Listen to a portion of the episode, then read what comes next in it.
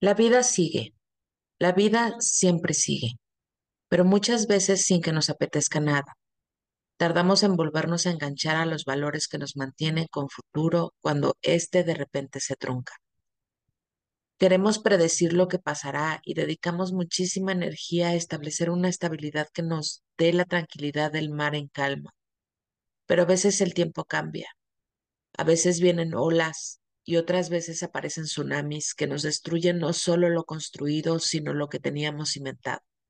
Incluso lo imaginado que nos mantenía con ilusión y nos motivaba a levantarnos cada día por la mañana. Entonces es cuando necesitamos la resiliencia.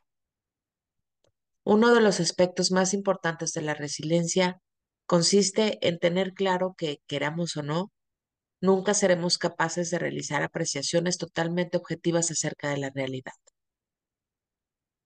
Pero entonces, ¿qué hacemos cuando atravesamos por un mal momento? La alternativa es tan simple que resulta cruel. La alternativa es seguir viviendo, porque vivir también es avanzar sin ganas, es desconcierto, es miedo, es rabia. Acompáñanos en este episodio en donde escucharán a una mujer que es ejemplo claro de resiliencia. Bienvenidos.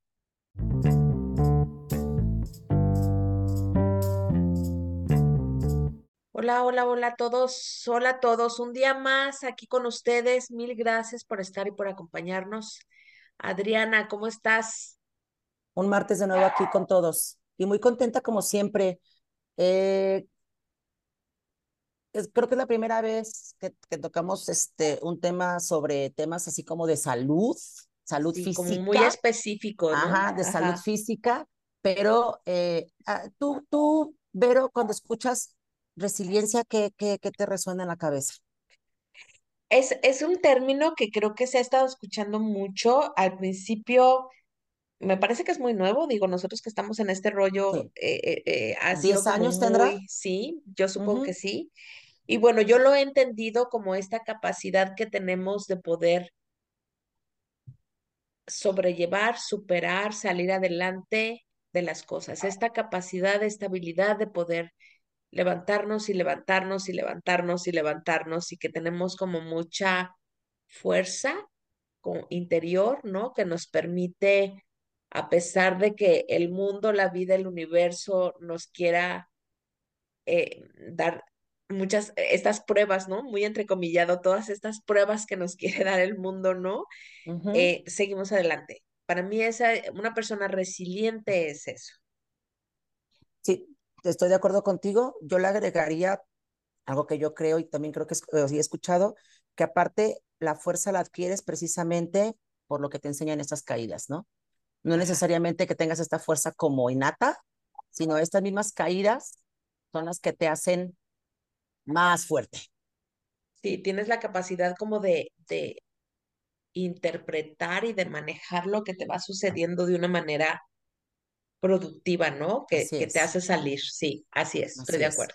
Ok, pues hoy tenemos a una invitada que estoy segura de que es que totalmente la explicación, el sinónimo o el significado de... El ejemplo.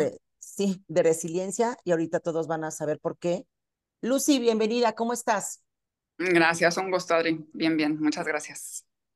Qué gusto que estés aquí, la verdad.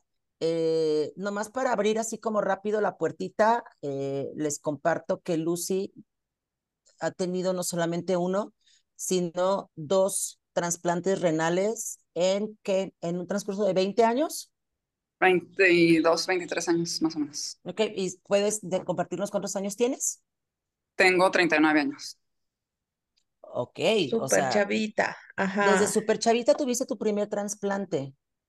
Sí, al inicio fue, de hecho, nadie de mi familia tiene enfermedad renal y cuando fue lo que me pasó, eh, a lo mejor ya tenía un daño renal, pues, pero lo, de, lo maximizó pues un medicamento que me dieron, que pues obviamente por ignorancia, yo soy de, ah, de un pueblito que se llama Tangancícuaro, en Michoacán, y a lo mejor por ignorancia, pues uno dice, ah, pues el que sabe es el doctor, ¿no? Entonces no investigas eh, qué es lo que te dieron o me dieron un antibiótico y con ese antibiótico a las seis inyecciones, eh, yo ya estaba hinchada completamente a todo el cuerpo y ya llegué, eh, llegamos al hospital y, y, pues así fue como me diagnosticaron, pues, o sea, pero fue por un medicamento, no fue como, como que no me había cuidado o que hubiera sido genético o, o desde chica, no, o sea, fue por un medicamento. Ok, ¿qué edad tenías? Tenía 15 años. 15 años, ok. Entonces, ¿tú tenías tu vida normal, X, o, o sí, o sí tuviste como esta tendencia a ser como enfermiza? No, de, o sea, era muy, me da, por eso también después los médicos asociaron, porque me, me enfermaba muy seguido como de la garganta, y en la garganta tenemos una bacteria que se llama Streptococcus hemolítico, y esa puede migrar al corazón o al, que también estoy operada el corazón, eh, o también a okay.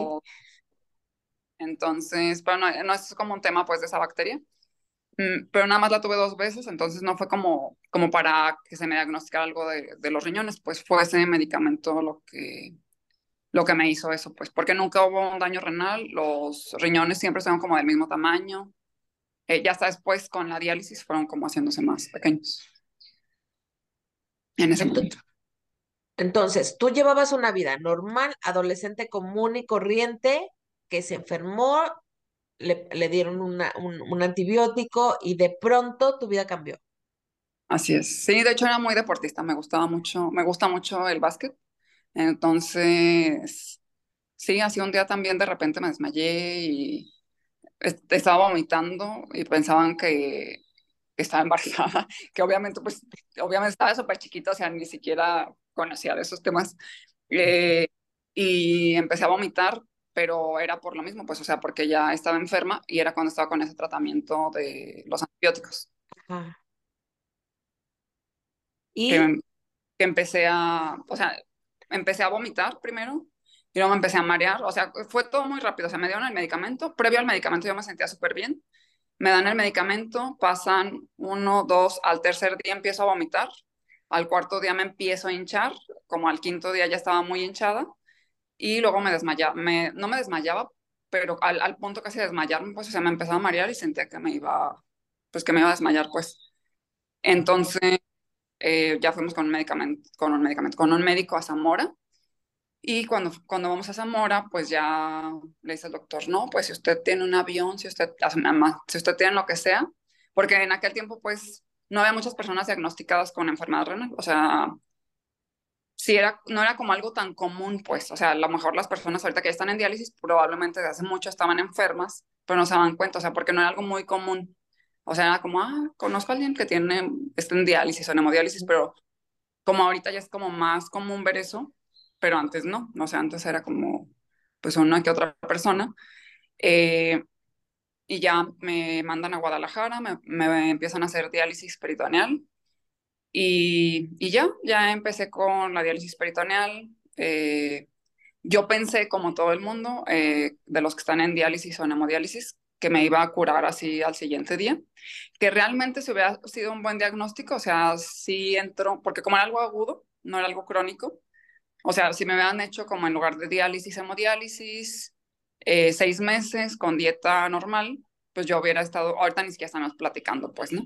Eh, pero fue como que todo eso es como, pues fue un mal diagnóstico, pero no me siento así como, como fue un mal diagnóstico, toda la vida estoy así como, ¿por qué? ¿Por qué? No, o sea, bueno, ya eh, siento como que si no hubiera, o sea, no, ni siquiera hubiera conocido a mi esposo, ¿no? Porque mi esposo es médico y lo conocí en el hospital, precisamente en centro médico, que es donde me atendía ahí cuando me trasplantaron.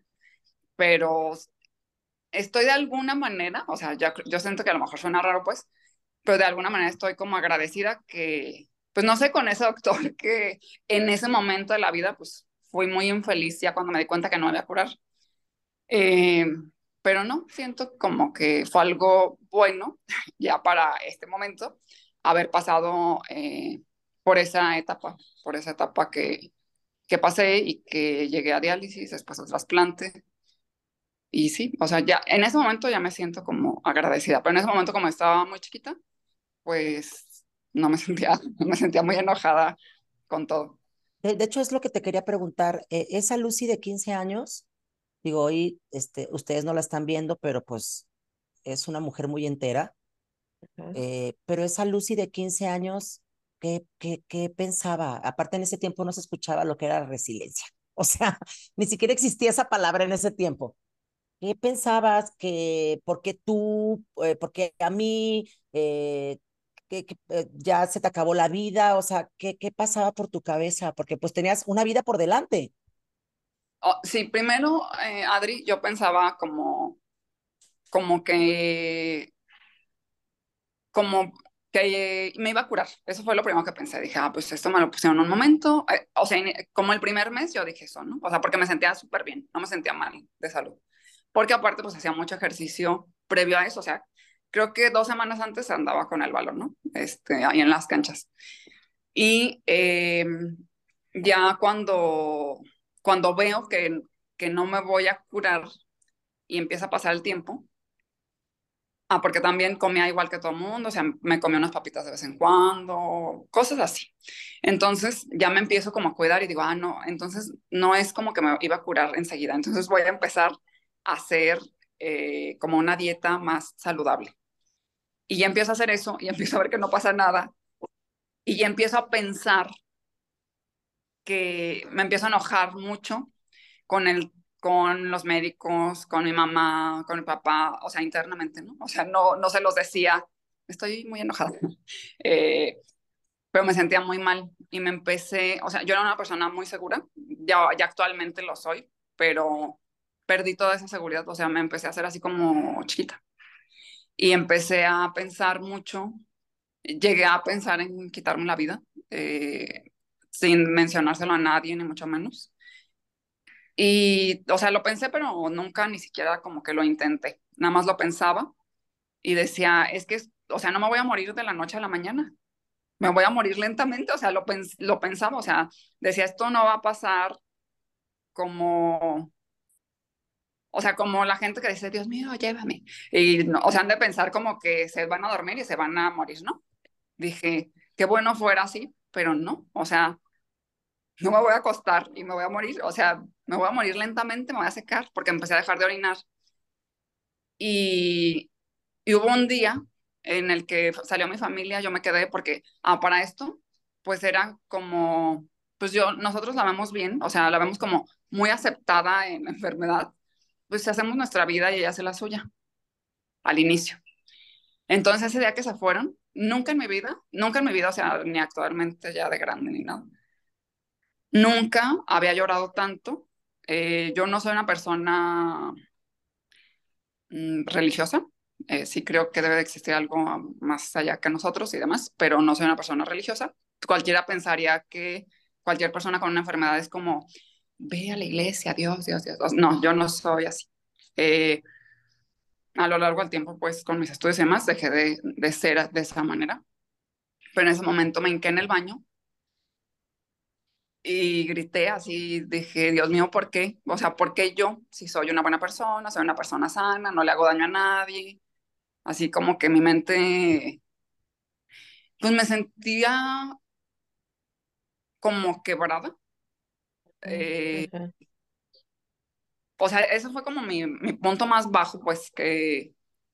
Y ya después me, ya estaba medio bien, o sea, ya fui con una naturópata o naturista y ya me dijo como que comiera, que no comiera, eh, me dio como muchas, como muchas hierbitas y vitaminas y así. Y empecé a estar bien. Empecé a estar bien, la creatina me bajó, me quitan la diálisis porque empecé con diálisis peritoneal y después entré a hemodiálisis. Y ya en el momento en el que entro a hemodiálisis, ya estaba como, ya estaba resiliente, o sea, como que sabía que en algún momento me iban a trasplantar, porque en aquel tiempo no había como, ah, no sé, ahorita hay 18 mil personas esperando un riñón, ¿no? Por ejemplo, así es la lista de espera de larga. Pero en ese momento no, o sea, en ese momento era como, ah, te inscribes hoy y en tres años, que yo sé que a lo mejor alguien que no, es, que no tiene enfermedad renal ni nada, pues tres años suena como, ¿cómo voy a estar tres años sentada cada tres días en una máquina, conectada cuatro horas? Pero para mí, ya era como, ah, pues si espero tres años en la lista de espera, eh, pues no pasa nada, o sea, voy a estar bien. Me voy a cuidar y voy a estar bien. O sea, ya empecé como, como a aceptar esa parte de la enfermedad y eh, habla, habla toda mi familia y ya dicen como, pues a ver quién le dona un riñón a Lucino. Y ya fue cuando, cuando me trasplantaron y mi vida cambia completamente. O sea, es como, como dicen de los, digo, no sé si ustedes estén familiarizadas con eso, creo que las dos son psicólogas. Sí. Eh, como de eso que dice la gente, asaltos cuánticos, pues así fue. O sea, como un día estar súper, súper, súper, súper mal y al día siguiente es como estaba soñando y ya no estoy viviendo nada, nada, o sea, nada más tengo que tomar una pastilla y voy a estar bien, o sea, así. O sea, fue como, como no sé, que te sacas la lotería así, ¿no? Que, que dices todo, como todo eso que tú quisiste por años, así que tú digas, yo quiero una casa gigante, yo quiero un coche Rolls Royce, no sé, o sea, algo que tú digas muy grande que yo quiero y siento como que es muy difícil, no, no creo yo ya actualmente que exista nada imposible, eh, pero que tú digas es como muy difícil, o sea, tengo que poner toda mi parte para que eso pase. Entonces tú vas, te duermes y despiertas y ya tienes eso. Entonces para mí así como, o sea, fue lo máximo, pues, o sea, la cara, mi seguridad regresó, ya estaba bien, o sea, ya no, ya no sentía ninguna preocupación. Pero también lo sentiste al revés, o sea, tú tenías una vida completa y de pronto hubo ese salto cuántico al planeta oscuro, ya sabes, en donde de pronto estabas en algo que no, o sea, que ni siquiera lo habías pensado, o sea, digo, un adolescente no piensa que se va a enfermar o que se va a morir o que se va, o sea, no, no es algo que está en su cabeza, pues, o sea, supongo que también este fue un, un ¿cuánto duró, Lucy, eh, este parte aguas entre que te diagnosticaron y entre que te hicieron el trasplante? ¿Cuánto tiempo fue? Fueron dos años. Dos años. Dos años, y, o sea. Y tu día de crisis, este día que dices que lloraste muchísimo y que fue como muy medular para ti, ¿estuvo como en medio? Estuvo, no, fue al inicio. Al eh, inicio. No, y después se llenó enojada, o sea, se llenó, Sí, se llenó claro. de, de por qué a mí, o sea, estaba enojada con el mundo, así, o sea, con el mundo, porque si yo veía a una persona como muy contenta, decía, es que yo podría estar así de contenta, o sea, digo, ya ahorita adulta, ya con la terapia y demás, ya lo entiendo, que tú decides difícilmente, pero tú, tú eliges cómo, cómo llevar, conociéndote y demás, para estar bien. Pero en ese momento yo no tenía ni conocimiento ni de un libro, o sea, de, ah, voy a leer un libro a ver qué dice. Sí, esa es otra cosa que te quería preguntar. ¿No hay acompañamiento? O sea, ¿no les Ya- dan opciones? ¿No hay grupos? ¿No hay acompañamiento? ¿No les dan folletitos, aunque sea para que sepas como de qué se trata todo este rollo?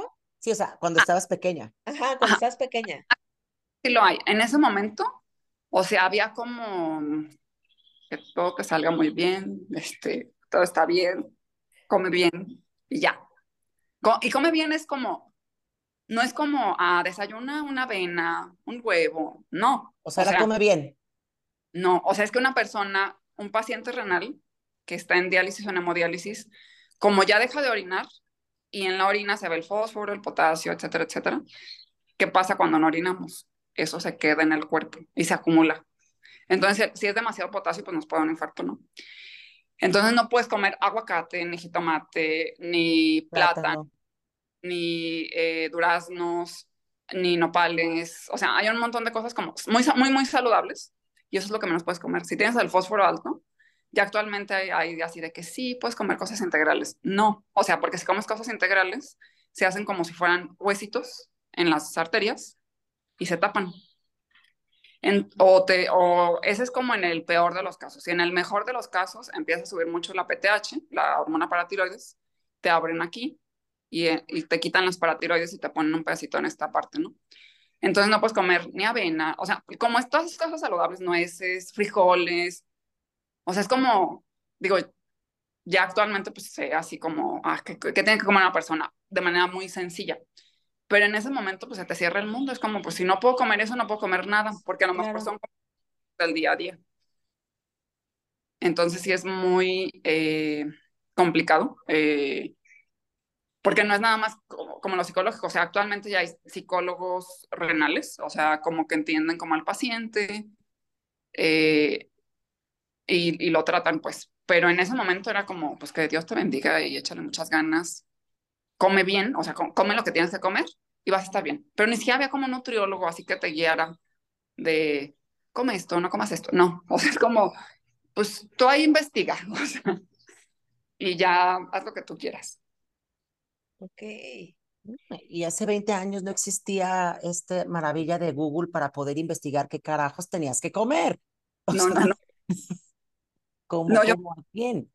Ah, digo, no, no sé en su caso, ustedes yo que somos más o menos de la edad, eh, yo creo que veíamos videos en YouTube como de música, ¿no? O sea, yo, yo me acuerdo que escuchaba en YouTube música, o sea, ponía, me iba a poner a limpiar mi cuarto y ponía música en YouTube, o sea, no era como, ah, deja buscar una receta, deja buscar, o alguna información en inglés, a lo mejor sí había, pero no se me ocurría tampoco, o sea, no era como que yo dijera, ay, déjame meto para, para ver qué, qué puede haber de eso, o sea, yo decía, ah, voy a escuchar música, y ponía música en la computadora, y en la computadora que era como una televisión gigante, Sí. ponía a escuchar música, pero eso era lo que hacía, pues en ese momento, pues no, no, no había algo como dices Adri, para uno ponerse a investigar o, Claro.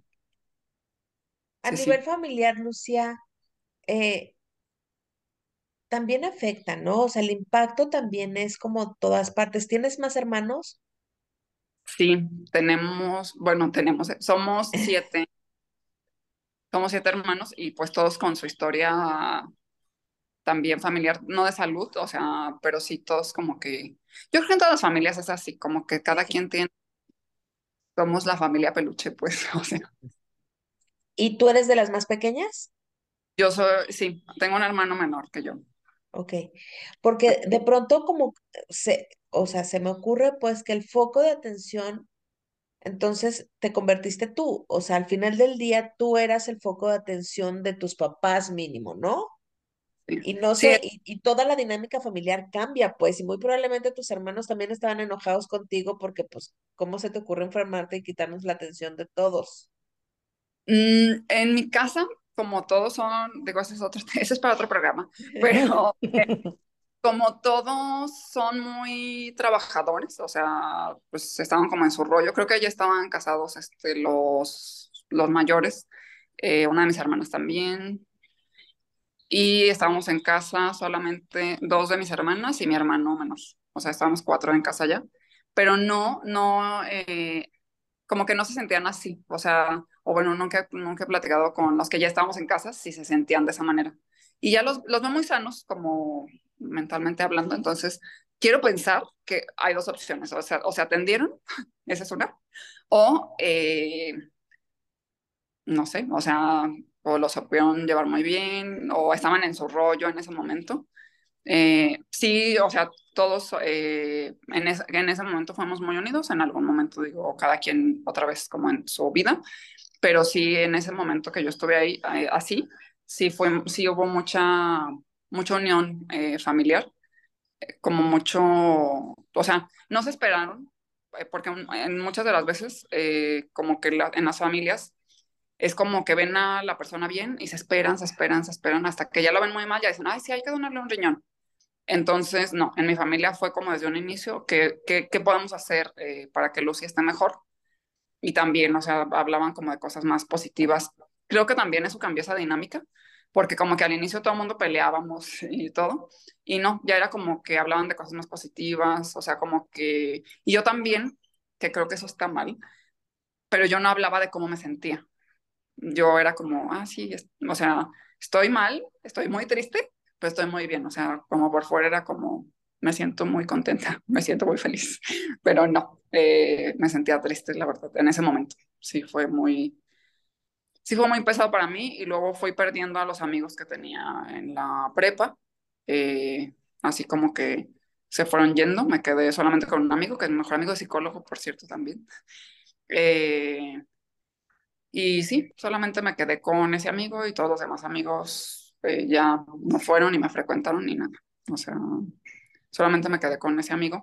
Muy probablemente, o sea, no, no quiero decir, ay, sí, qué malos. Muy probablemente por como yo era. O sea, no, no, no creo que así como que dijeron, ay, ya, Lucy está enferma, ya nunca hay que ir a visitarla, ni hay que salir con ella, o hay que, o hay que invitarla. O sea, tal vez mi actitud en ese momento fue, fue como, pues, esa energía que se siente, ¿no? O sea, que no dejas, que no deja que se acerquen los demás a, a ti.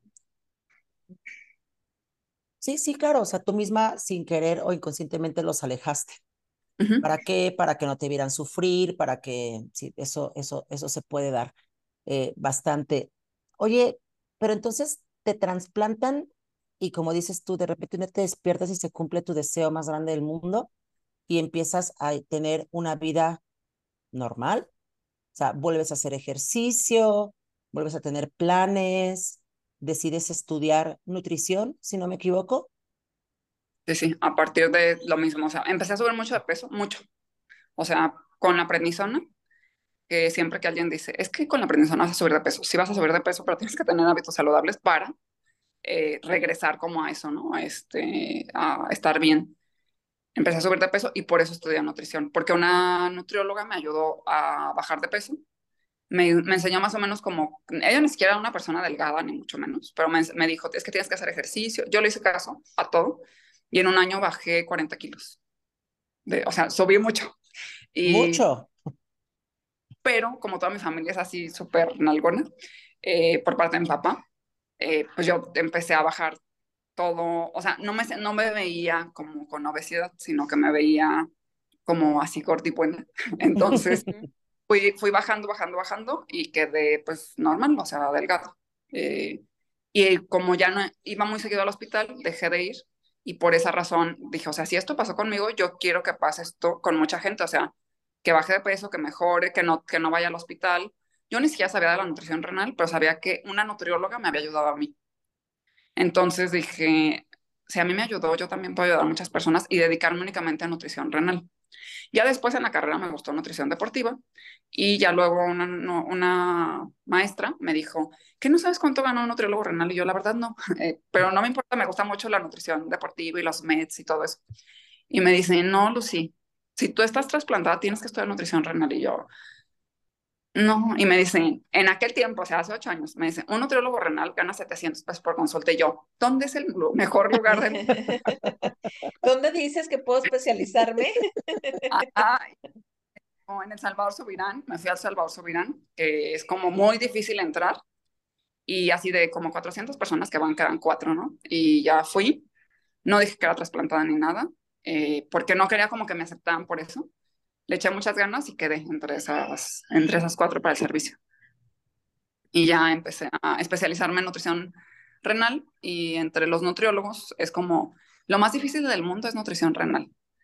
Pero a mí me gustaba mucho ese tema, pues, o sea, no, es como, no pienso como, ay, si le doy un jugo de tal cosa, lo voy a matar, que se puede, ¿no? O sea, con la nutrición renal es como muy de pincitas. Mm, pero sí, o sea, por eso estudié nutrición, que que me, gustó porque una nutrióloga cambió mi vida, mi vida para siempre. Entonces yo dije, pues yo quiero eso también para otras personas. Y ya fue que, que estudié nutrición. En el camino dije, voy a estudiar nutrición deportiva. Y ya luego, por lo que inicié, fue por lo que terminé haciéndolo, pues, ¿no? De nutrición renal. Y en todos estos 20 años, en todos estos 20 años, tú sintiéndote bien. O sea, cuidándote, estando al pendiente de ti, supongo, pues, pero haciendo una vida, y lo pongo mucho entre comillas, normal. Estudiando, con el novio, haciendo deporte, o sea, ya teniendo tu vida como si nada hubiera pasado. Sí, sí. Ajá. ¿Tú dónde crees que aprendiste eh, cuando, cuando comentaste este rollo de que cuando ya llegó el, el, la posibilidad de hacerte el trasplante, tú ya estabas como del otro lado, así lo entendí, como que ya estabas más resiliente. ¿Cómo sucedió? ¿En dónde te empezaste a acomodar? ¿Cómo te empezaste a acomodar? Dime cuál es tu, o sea, cuál es ese proceso que hacemos para poder acomodar esto tan malo y sacarle alguna ventaja. Ah, no, es que no fue en ese tiempo, ni siquiera fue en el primer trasplante. Ah, ok. Me no, mi vida está súper ultra bien, conozco a mi esposo, que es médico, estaba, estaba súper bien con él, eh, de hecho fue él mi novio y ya fuimos novios mucho tiempo, como seis años. Entonces, eh, ya de estar muy bien, ya me titulo, empiezo a dar consulta, hago la maestría. Y un día estando en el consultorio, eh, para llegar pues a este tema del segundo trasplante, que es donde aprendí la resiliencia. O sea, en, en, el primer trasplante como que me sentía como muy contenta y ya. O sea, no era como, o sea, era como, ay, claro, o sea, ya me, ya estuve enferma, ya me trasplanté, ya estoy bien, ya estoy curada. Entonces, ya pasa el tiempo, veo a un paciente, al final de la consulta, todas las personas con trasplantes siempre tenemos el sistema inmunológico muy bajo. Y ya cuando pasa la consulta, esa consulta, veo al paciente y me dice su mamá, ah, no te dije que fulano tiene tuberculosis. Yo no traía cubrebocas. Y yo, ah, y yo dije, no, todo está en la mente, a mí me va muy bien, tengo mucha suerte, etcétera, etcétera. Ok, pero eso es ilegal.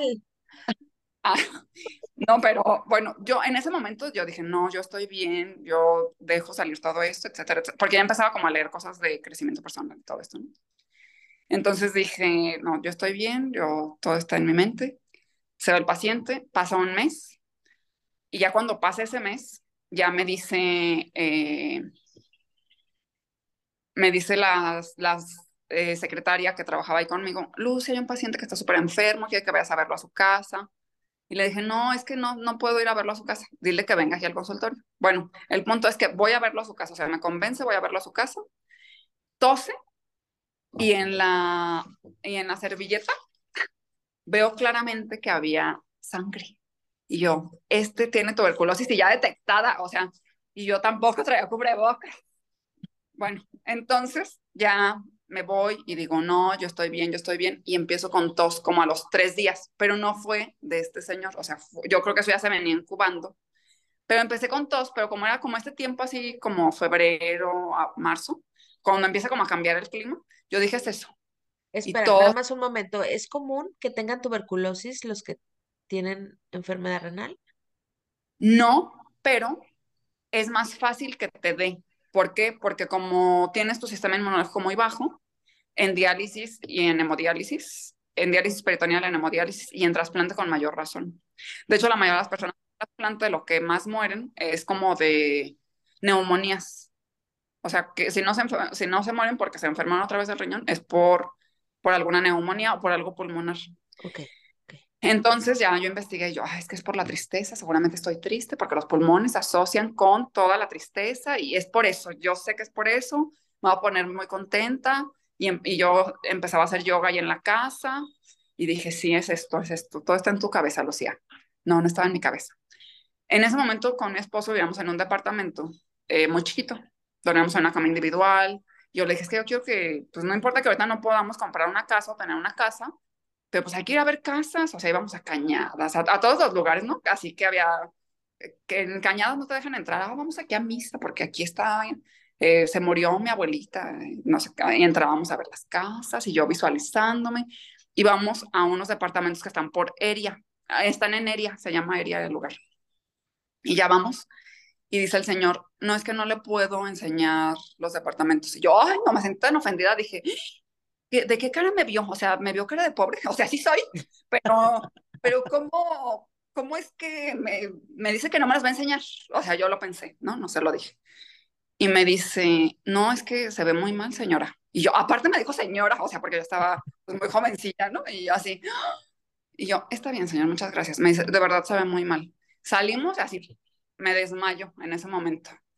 Ya despierto, estábamos en el hospital y me, me habían hecho una radiografía ahí acostada eh, y parecía que tenía telarañas negras y grises en los pulmones. O sea, estaba y tenía tres de hemoglobina. Entonces era así como literalmente me estaba muriendo en ese momento. ¿Y tú cómo lo notaste? No, porque solamente tenía tos, pero no, no, tenía ni siquiera flemas, o sea, tenía tos. Tenía tos, o sea, sí tuve tos como un mes, pero no era una tos que me moría, pero era como pues cuando estás sana, o sea, no, no piensas que, pues no sé, como que te va a pasar algo, que te vas a morir. Por Pero eso, tenías tres de hemoglobina, ¿no te, no te sentías mal? No, porque, o sea, como, como yo soy, soy fan de este libro, se los voy a enseñar, que lo leo a cada rato, el de, se llama Psicocibernética, Ok. O sea, lo ya creo que lo he leído como tres veces.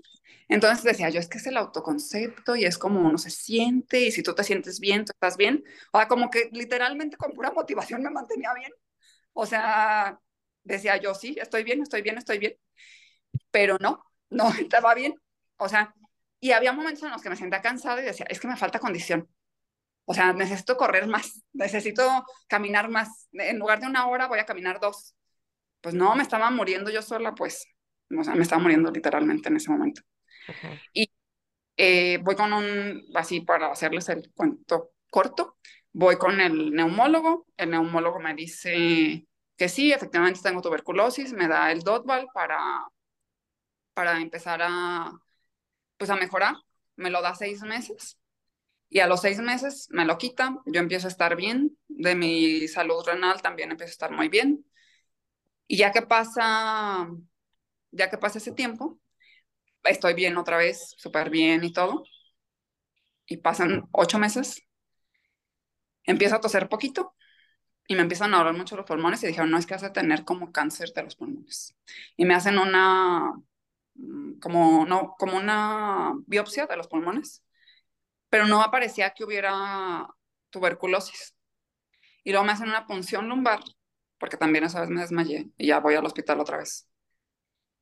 Pero esa vez me desmayé porque tenía, mi cerebro ya no cabía en el cráneo, de que esa tuberculosis subió junto con otras bacterias que el infectólogo no había visto en su o sea, desde la universidad, esas bacterias, o sea, eran bacterias atípicas, y ya no me cabía el cerebro, o sea, me iban a intubar para quitarme un pedazo de cráneo, para que cupiera mi cerebro y ponérmelo aquí en el estómago, para estar yo bien.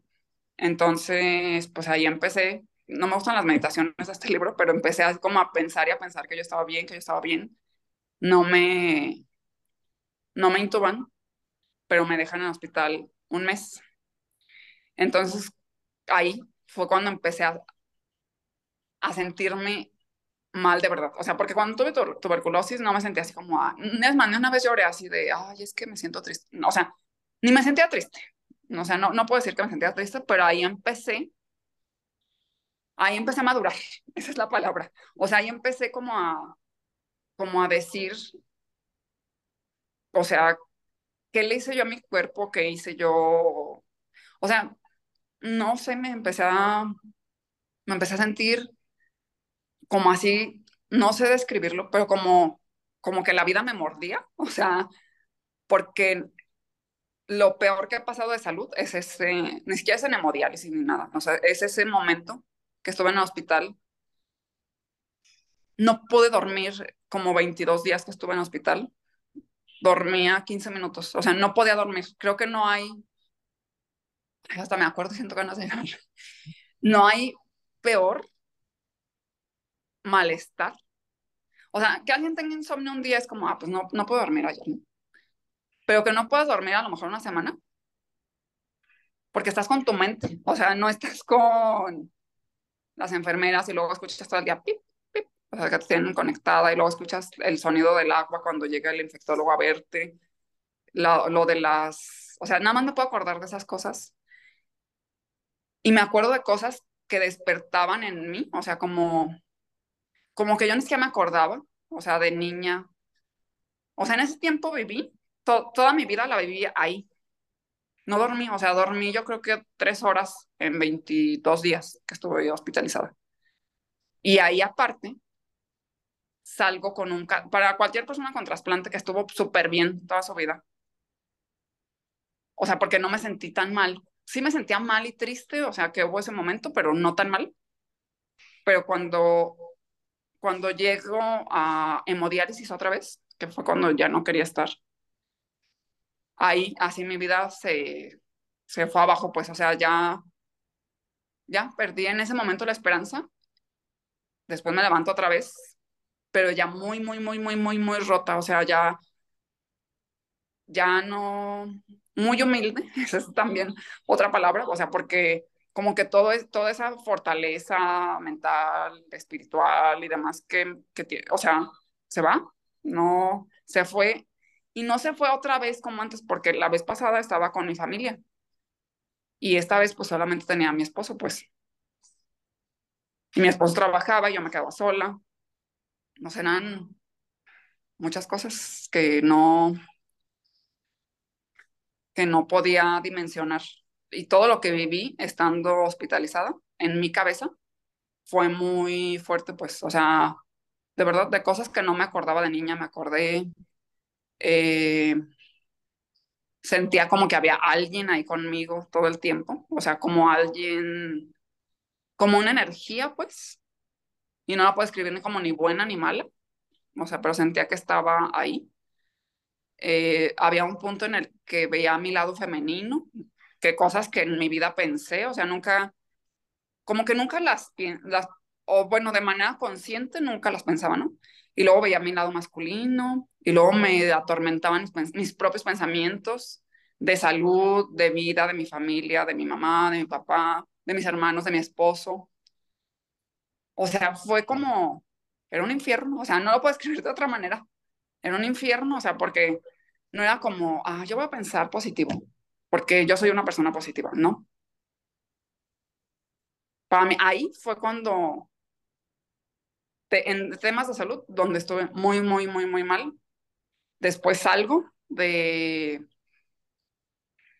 de hemodiálisis cuando estuve ahí en el hospital. O sea, ya, ya empecé a hacer como muchas cosas. Salgo de hemodiálisis, me hice muchos como rituales y cosas de, de seguir leyendo más libros de, de crecimiento personal y pensé, ya nunca voy a regresar a diálisis. Entonces me dicen, ¿sabes qué? Es que deberías de ir a Oaxaca porque te vas a curar con unos alucinógenos. Todo el mundo me dijo, no, eso no te va a hacer bien por los medicamentos inmunosupresores, eh, no hacen como match con cualquier droga y hay como otros eh, hierbitas, pues, que son naturales, que no son drogas. O sea, no, no te van a hacer bien, te pueden, este, pueden entorpecer como el funcionamiento de los medicamentos y puedes perder esa poca función renal que te queda. Y yo dije, no, porque mi amiga me dijo que yo me voy a curar y voy a estar bien y me voy a curar. O sea, estaba bien, estaba mal, bien, me tomo esos hongos y otra vez vuelvo a caer más bajo todavía, porque sabes que, que regresé a hemodiálisis. Ahí sí, ya empecé con muchas ganas, siempre estaba como muy contento, pero había un punto en el que ya me iban a donar, o sea, también ya estaba a punto de trasplantarme, a punto, a punto, a punto, así como el siguiente viernes te vamos a hacer trasplante, todo estaba bien y la persona que me va a donar va y se hace estudios porque salió algo mal en su orina. O sea, una persona de un millón tiene tuberculosis en los riñones. O sea, nadie. Ella tenía tuberculosis en los riñones. Y ahí otra vez dije, ya, o sea, ya no sé qué está pasando con mi vida. Y ya, estoy mal, mal, mal, mal, mal, muy mal. Y un día, en agosto, que dije, ya, o sea, ya, ¿qué más puedo perder? Ya no puedo perder nada. Y dije, me voy a trasplantar en noviembre. Yo lo pensé, así lo puse como con un taladro en el fondo de mi cerebro y dije, me voy a trasplantar en noviembre. Y empecé a buscar por todo México porque el doctor me dijo, ah, porque aparte, como tenía anticuerpos contra mi familia, porque en la que me donó pues, al inicio era mi hermana, me dijo, tienes que buscar a alguien, ni que sea tu familiar, y lo más lejano, como de Michoacán. Pues yo me, me puse en redes sociales, fui, fui a todas partes a buscar a alguien que me donara su riñón.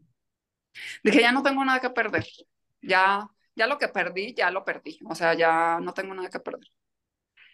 Y empiezo a buscar a, a personas hasta que encuentro una persona o sea, con todos me hacía estudios, ¿no? Y hasta que encontré una persona que éramos casi, casi idénticos. Y él fue el que me donó su riñón. Pero entre todo esto que me pasó, o sea, que viví, o sea, porque fue así como, o sea, volvemos a lo mismo de, ah, ya te sacaste la lotería y, te, y les dices, ah, sí, aquí está mi boleto. ah, y te, te buscan después de 20 años, ¿no? Necesitamos que nos regrese todo el dinero. Un número. Así. O sea, me pasó eso muchas veces. Entonces, como ya me pasó tantas veces, ya, ya no lo veo como, o sea, ya veo las cosas de manera diferente, pues. O sea, ya no pienso, por ejemplo, ahorita me alegra, eh, ya estamos, nos vamos a cambiar, esta, aquí donde vivo no es mi casa, ya tenemos una casa propia con mi esposo, o sea, de, de dormir en una cama individual, ya vamos a dormir en, nuestra casa, en nuestro cuarto así bonito y todo. Entonces, eh, me alegra como, como que me estrese, ¿qué color de papel tapiz voy a, voy a escoger? O sea, pienso en Claro, que tu mayor problema sea ese, ahorita. Ajá. Ay, el diseñador me escogió otra cosa y, o sea, como esas cosas digo, ay, qué padre. O sea, digo, obviamente a veces me siento como molesta cuando me dicen, tienes que estar encerrada en tu casa, ¿no? Porque el sistema inmunológico te bajó. Me siento enojada, pero que como que yo misma regreso. O sea, digo, a ver. O sea, trato de no decirme pendeja, pero este, pero yo misma así como que digo, no, Lucía, a ver, regresa. Así respira, respira. O sea, a lo mejor no, no es en ese momento, pero así días después, ya como que digo, a ver, eh, tengo que estar en mi centro, pues, y ya pienso, o sea, ya digo, sé que a lo mejor un trasplante no es como para siempre, pero ya pienso como, como qué necesitaría yo emocionalmente y económicamente para ese momento.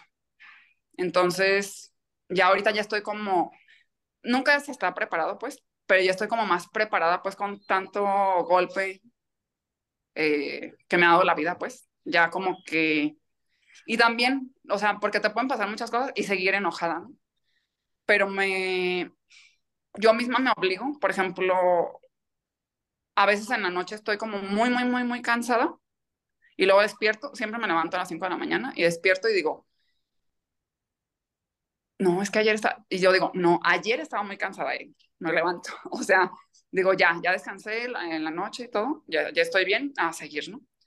Pero ya, ya no me, ya no me dejo caer, pues, o sea, ya, ya como que mi disciplina venció esa motivación, porque era así como que siempre estaba motivada, motivada, y ya puedo no leer diario algo de motivación, leer como, no sé, una historia de una persona, ¿no? O sea, y, y, me siento así como, como, como que creo que todo eso, o sea, como la felicidad, la alegría, no es como que uno va a estar así como, ay, todo el día muy contento, ¿no?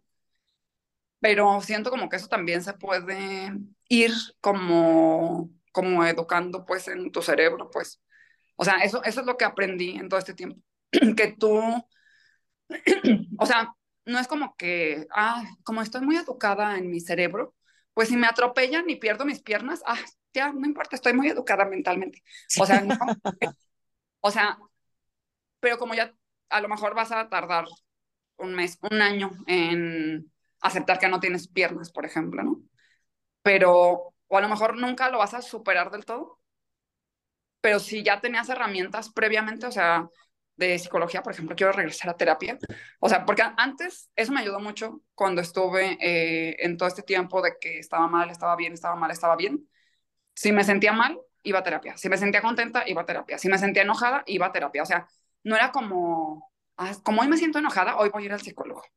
Ah, como hoy me siento frustrada, hoy voy a ir al psicólogo. Como hoy me siento triste, voy a ir. No, o sea, hay cosas que a lo mejor no puedes contarle a nadie, que eso me ha servido mucho cuando estaba chiquita. Hay cosas que a lo mejor no le puedes contar a todo el mundo, pero no te las tienes que quedar tú. O sea, tienes que ir con alguien o tienes que agarrar por lo menos una libreta y escribir todo y sacarlo, pues sacarlo de tu cerebro a otra parte.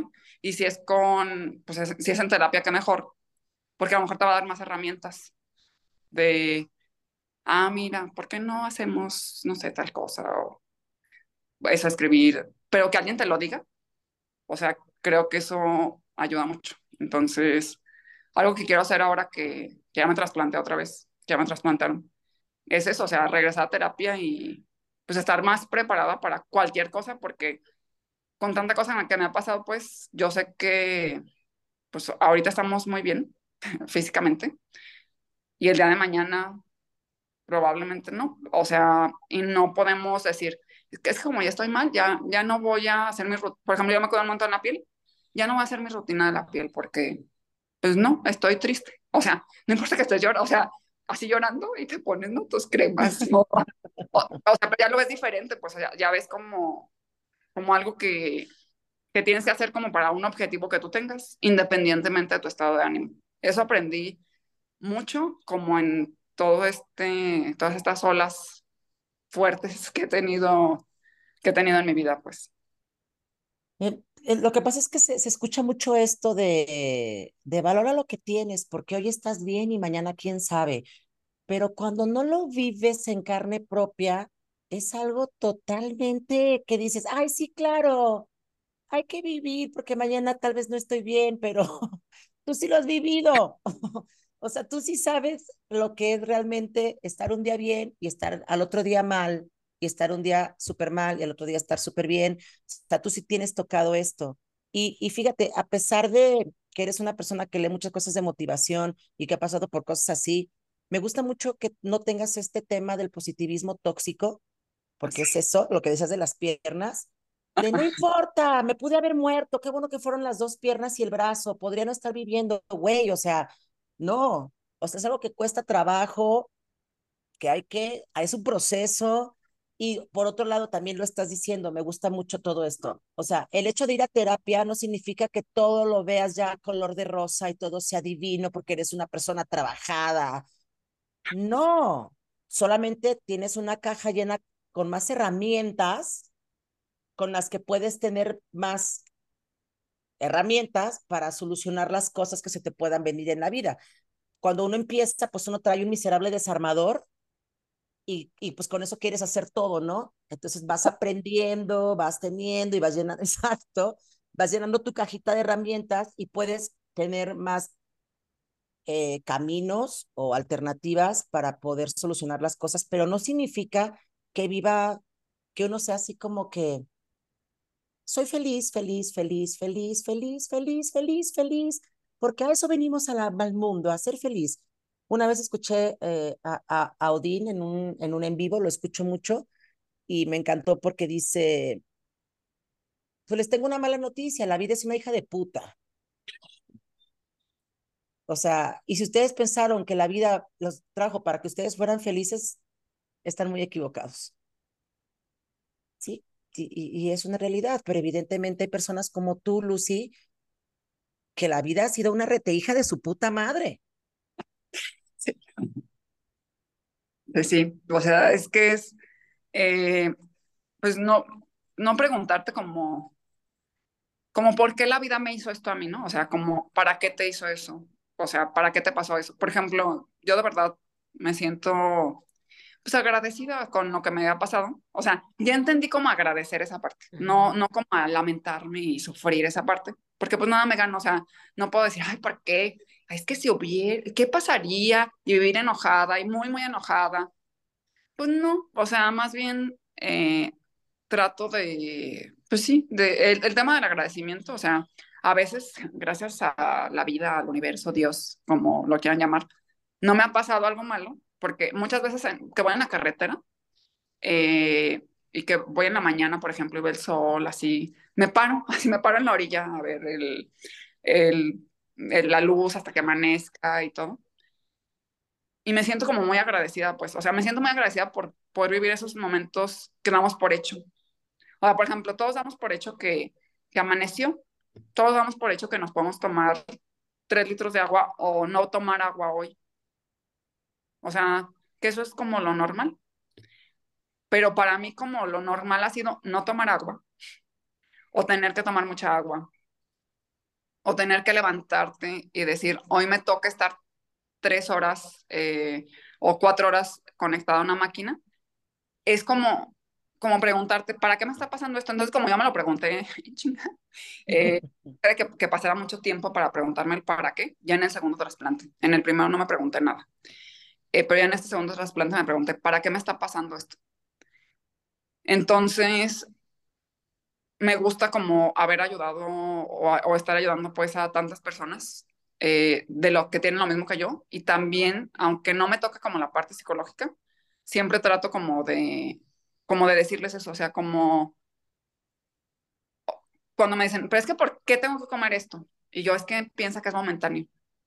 Me dice, ¿y si me trasplanto y otra vez lo pierdo? Pues vas a tener ya las herramientas y vas a comer como estás comiendo ahorita. O sea, trato de enseñarles como esa parte, pues, que yo viví, que no, que no es como, ah, yo soy psicóloga, pero si algo que yo viví le ayuda a alguien más, el para qué estoy haciendo esto, para, para qué viví todo eso, eso creo que pues ya me llena pues el, el haber estado de esa manera, el haber vivido todo eso. Oye, Lucía, ¿y esto es, es, es tuyo? O sea, me refiero a cuántas personas que tú ves, que atiendes, que ayudas, que les echas la mano, los ves con esta actitud, con esta creencia, con esta resiliencia, ¿sabes? O sea, ¿sí crees que fuiste también bendecida en esta parte de tener esta fuerza de tener un yo fuerte y, y, tener esta capacidad de reacomodar constantemente como la información y, y poder disfrutar del atardecer y disfrutar del sol y del día nuevo y de veras ver la vida de una manera diferente. Me encantó la frasecita porque la dijiste muy al y se va, pero me dice, pues es que a mí, o sea, no me ha pasado nada malo y entonces no sé qué, no sé qué, no sé qué. Y yo dije, ¿qué? O sea, sí. O sea, ¿qué? ¿Cómo que pasa? ¿De qué está? ¿Con quién estoy hablando? Disculpa, ¿no? Pero me encanta que lo digas así porque de verdad te salió, o sea, lo tenemos grabado, te salió muy natural, pues, o sea, sé, que es parte de tu, de, de, de, de tu discurso, o sea, es, o sea, neta se ve que te la crees, o sea, es, es tuyo, ¿sí me explico? Pero entonces, con todas estas personas a lo largo de todos estos años que has echado la mano y que has estado tan cerca, sobre todo en este aspecto. Yo sé que pues hay otro tipo de cosas, ¿no? Pero en esta área en particular, sí, sí consideras que tú aparte fuiste bendecida como con este carácter y esta capacidad de poder como acomodar las cosas así. ¿O sí crees que en el proceso de la gente, digo, algunos tardan a lo mejor seis meses, a lo mejor un año, a lo mejor un año y medio, pero tarde o temprano, todos llegan a esto? La mayoría de las personas eh, vive enojada. Eh, la mayoría de las personas es como, porque a mí, y, y se quedan en ese discurso, pues, de porque a mí. No soy una persona así como mil por ciento positiva, ni mucho menos, o sea, tengo días donde no me quiero levantar, pero me levanto por disciplina, no por motivación. Eh, pero no, hay muchas personas que, que, no, que no lo aceptan y que, y que siguen llorando y que se siguen lamentando y que nunca lo van a aceptar. Eh, creo, ahorita que dices que soy muy bendecida y te lo agradezco, y esto está mal que lo diga, o bueno, no sé, creo que no hay algo malo bueno, pero soy también una persona, antes de casarme, que viví muy privilegiada.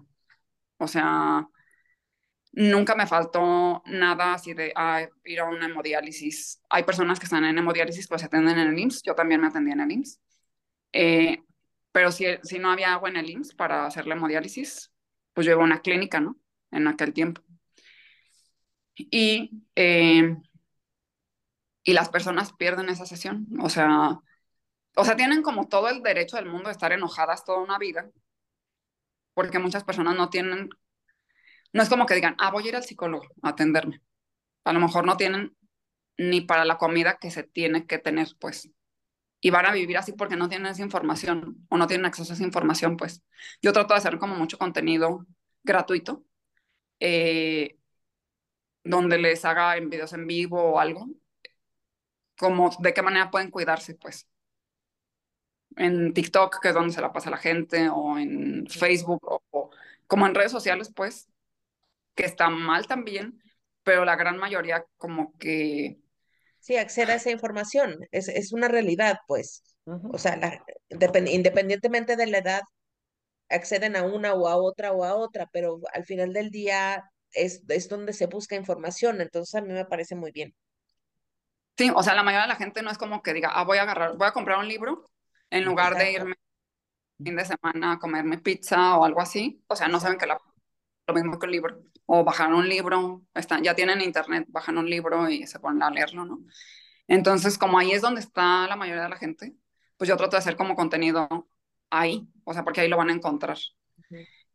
eh, pero no, o sea, respondiendo a, a, tu pregunta, pero no, no hay alguien que, o sea, sí hay muchas personas, pero van a ser pocas las que te encuentres que o aceptaron, o sea, no, no, no me gusta esa palabra como de aceptar, porque no tienes que aceptar algo que no quieres. Entender. O sea, que, ajá, que entienden, que entienden lo que les está pasando. O sea, la mayoría de las personas no es como que lleguen a ese entendimiento de decir, estoy pasando esto, tengo que hacer esto y voy a estar bien. No. Como hay poca cultura entre las personas que no tienen cultura o que no tienen tanta educación de ir a una terapia, o sea, yo creo que eso, eso te cambia la, o sea, si cambias acá, te cambia todo, todo, o sea, todo de verdad. Quien dice, ay, es que tú comes saludable, ve al gimnasio, eh, habla, habla, háblale bien a las personas, no, o sea, háblate bien a ti y tú le vas a hablar como tú quieras a las personas y vas a estar bien tú y tú adentro y, y todo va a estar bien.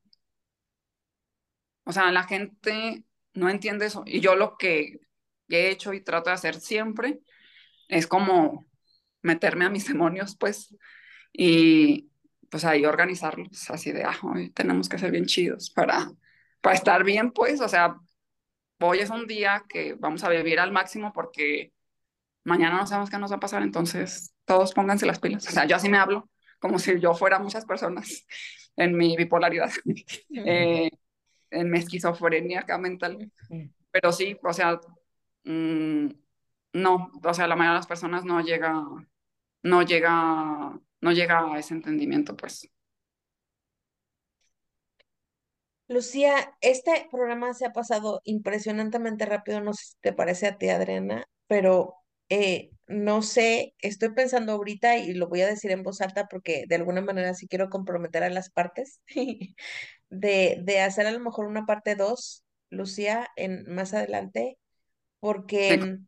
me parece importante y me parece muy padre cómo lo manejas, pues, y, y, y creo que muchas personas podemos ayudar o podemos poner nuestro granito de arena en decirle a las personas cómo es este proceso. Y a ti, a ti, a ti, Lucía, te quisiera como invitar en, en que, que fueras como así, paso uno, paso dos, paso tres, si fuera posible, ¿no? De cómo, cómo es este proceso y cómo le podemos decir a la gente que sí puede vivir bien a pesar de las circunstancias y a pesar de este mundo que es una chingadera, ¿no? Y a pesar de todos los golpes que nos den y a pesar de todo, de verdad podemos tener una vida plena, ¿no? Y, y, y, y, y sí, incluye altibajos, ¿no? E incluye este tipo de cosas, pero sí podemos tener una vida plena. A mí me encanta verte así, o sea, tus casi 40 años, estás hermosa, si no tienen oportunidad de verla, búsquenla porque está hermosa este, te ves, o sea, yo si te viera en la calle no hubiera, no pensaría en lo más mínimo estas ideas tontas y estúpidas que tenemos de repente de la gente que tiene cierta enfermedad o que vive ciertas cosas, cómo se deberían de ver, ¿no? Este, y entonces para mí sí es como un ejemplo muy claro, ¿no? De, de la resiliencia, que es lo que estamos hablando, pues, y del saber, sí, el saber echarle para adelante a las cosas que la vida te va dando. Porque sí, o sea, y, y, y, y te digo, yo me siento muy afortunada porque ciertamente en el área de salud no he vivido este tipo de rollos. Mi papá falleció precisamente de una insuficiencia renal, eh, pero ya estaba muy grande, grande, grande, grande, muy. Entonces, pues no había posibilidades de transporte, nada. Entonces, de alguna manera tengo como cerca ese rollo de cómo, qué es lo que pasa y la diálisis, o sea, todo este rollo que platicabas me es muy conocido. Sin embargo, mi papá sí se fue enojado, por ejemplo, ¿no? O sea, él, él sí se fue enojado, seguía muy enojado, muy, muy, no, no se imaginó que así iba a terminar, ¿sabes?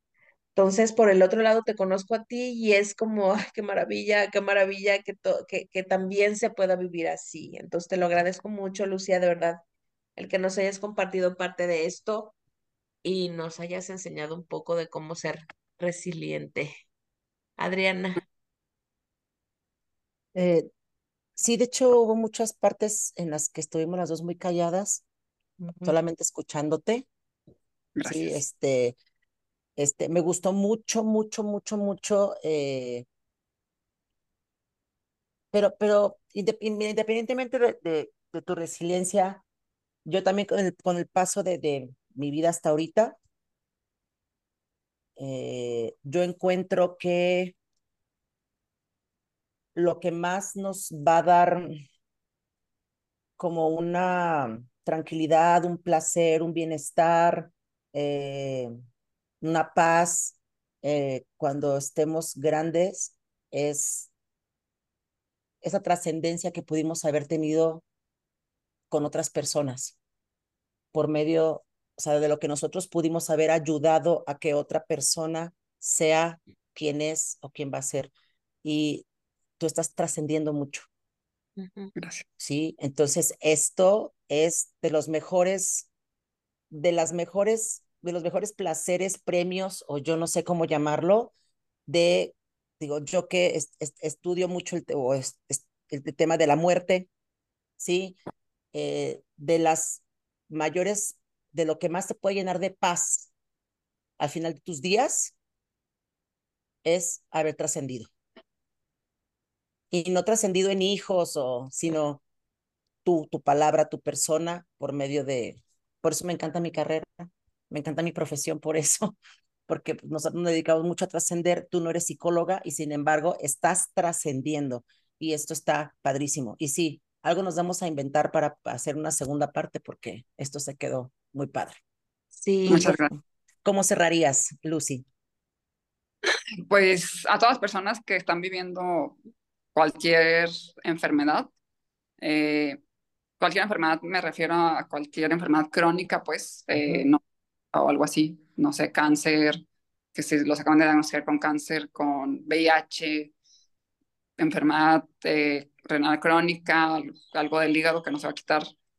Pues eso, o sea, que si se sienten tristes, lloren, o sea, porque luego a veces me pasó que era como, pues no voy a llorar porque para, ver para que todos me vean feliz, ¿no? O sea, que se expresen, que, que vayan a terapia, que no es el fin del mundo.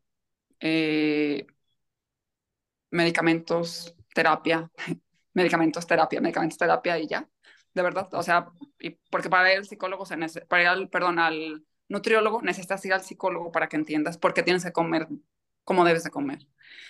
Entonces, pues sí, que vivan el proceso, o sea, que, que no, que no se sientan como, como por qué a mí, sino que se pregunten, ¿para qué me pasó esto? O sea, ¿qué puedo hacer con esto que me pasó? Que traten de buscar, después de que vivan como todo ese tema de duelo, que traten de, de rascarle ahí, ¿qué podría hacer yo por los demás? O bueno, yo soy una persona que busca mucho como qué hacer por los demás. Entonces, ¿qué, qué, con esto que me pasa a mí, con esto, con esto que estoy pasando, ¿qué podría hacer por los demás? Y los demás no son como, ay, voy a ser una comunidad súper grande. No, ¿qué podría hacer por mi familia? O sea, a lo mejor yo cambio del cáncer, por ejemplo, que tienen que comer súper saludable. Yo empiezo a comer súper saludable y toda mi familia empieza a ser como más saludable. Uh -huh.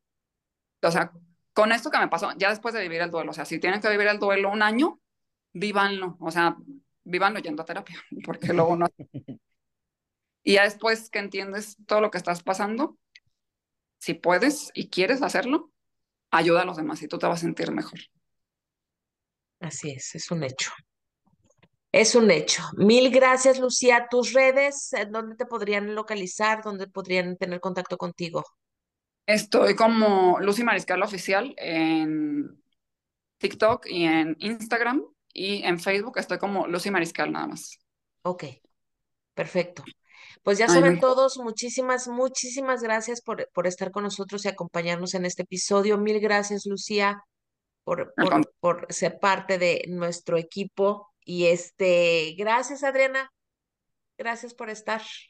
A ti, a ti, esto Eh, fue un programa más. De Orgánicamente. Cuídense mucho. Nos vemos pronto.